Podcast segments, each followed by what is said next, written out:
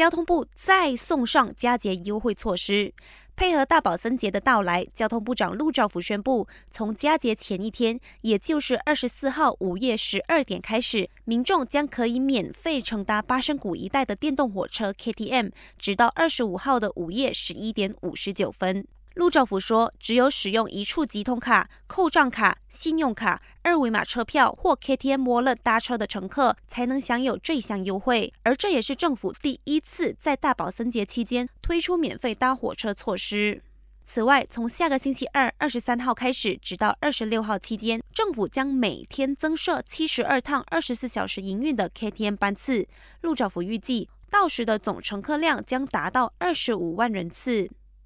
随着首相兼财政部长纳杜斯里安华证实，日本企业决定退出龙兴高铁 HSR 计划，陆兆福强调，这不会带来任何影响，因为还有上百家公司对 HSR 计划表达了兴趣。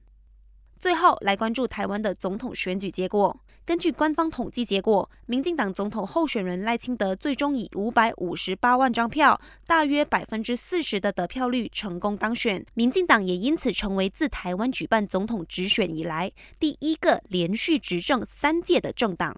在发表胜选感言时，赖清德表示，这一场选战让世界看到台湾人民对民主的坚持，并借此向中国喊话，希望中方能充分理解台湾人民的声音，并用对话取代对抗，才能和平共荣。感谢收听，我是季妮。